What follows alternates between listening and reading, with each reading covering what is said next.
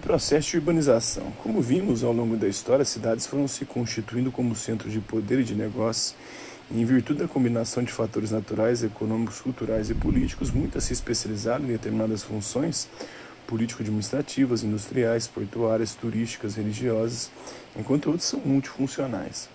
Na Alta Idade Média Europeia, durante o feudalismo, as cidades perderam importância em razão da descentralização político-econômica característica desse sistema de produção e da consequente fragmentação do poder da redução das trocas comerciais. Durante a Baixa Idade Média, nos primórdios do capitalismo, com o aumento das atividades comerciais, as cidades ganharam impulso e passaram a adquirir cada vez mais importância porque voltaram a ser o centro dos negócios. Com a formação dos estados modernos, as capitais voltaram a ganhar importância, porém foi somente a partir do capitalismo industrial que se iniciou um processo de urbanização contínua que se estende até os dias de hoje. As grandes metrópoles, especialmente as que são cidades globais e têm muitas conexões com o mundo, como Paris, na França, são multifuncionais. Então, o conceito de urbanização, um processo socioeconômico complexo que transforma o espaço geográfico, convertendo áreas anteriormente rurais em assentamentos urbanos, além de mudar a distribuição espacial da população do campo para a cidade.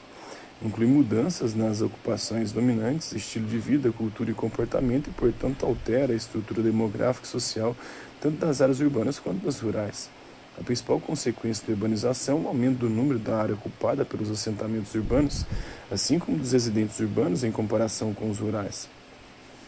A taxa de urbanização expressa como a porcentagem da população residente em áreas urbanas, definidas de acordo com os critérios utilizados pelos governos nacionais, para distingui-las das áreas rurais, na prática, a urbanização se refere ao aumento da porcentagem da população residente em áreas urbanas e ao crescimento associado ao número de moradores urbanos, ao tamanho das cidades e à área total ocupada por assentamentos urbanos.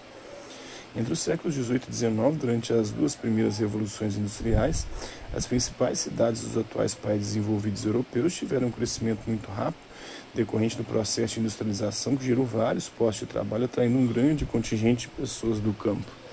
Todavia, a urbanização ainda era um fenômeno circunscrito a esses países precursores do processo de industrialização e até o final do século XX, o mundo era predominantemente rural.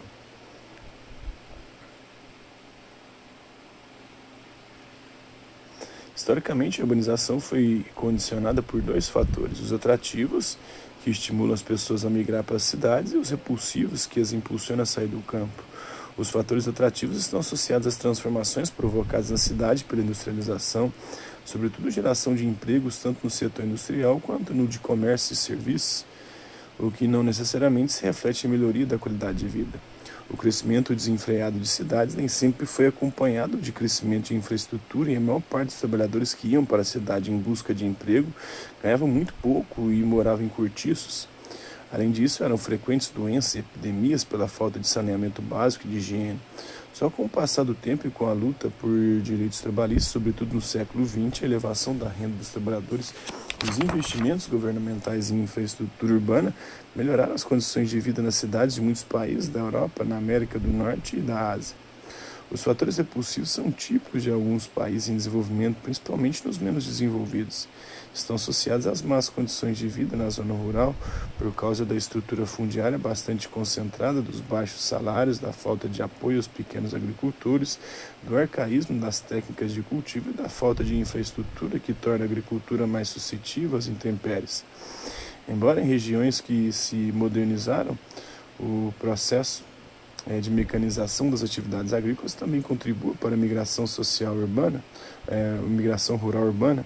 O resultado é o êxodo rural, que nas grandes metrópoles provoca o agravamento dos problemas urbanos em razão do aumento abrupto da população. O mundo se tornou predominantemente urbano é, a partir de 2010, né?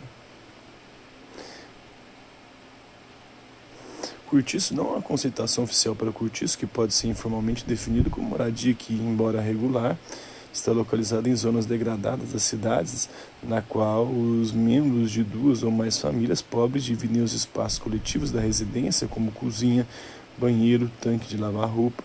A infraestrutura quase sempre é precária e há uma superlotação dos cômodos com condições de higiene inadequadas.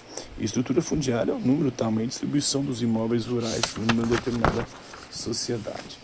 Após a Segunda Guerra, a urbanização se acelerou em muitos países em desenvolvimento, que ainda eram agrícolas, mas estavam em processo de industrialização, principalmente na América Latina.